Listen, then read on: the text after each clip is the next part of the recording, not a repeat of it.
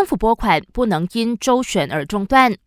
副首相纳杜斯里阿莫扎西在六州选举提名日的前一天宣布拨款总数五十五万令吉给登嘉楼三个青年组织，引发贿赂年轻选民的争议。在瓜拉登嘉楼大马民主联合阵线穆大报警后，登州一党青年团也在随后向反贪会投报，要求当局展开调查。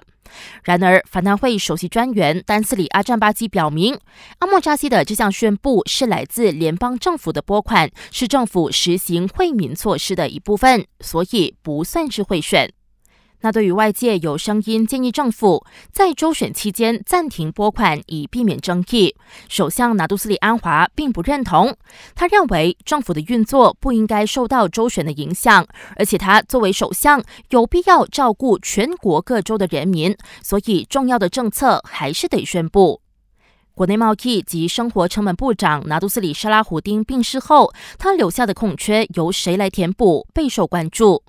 安华昨天就宣布，掌管沙巴、沙拉越及特别事务的首相署部长拿督阿米赞会暂时接替内贸部长的职务，最终人选预料会在周选后定夺。另外，为了扩大沙拉胡丁所提出的爱心倡议，安华还宣布，政府已经额外批准五千万令吉拨款，好让更多人民能够从中受惠。感谢收听，我是维言。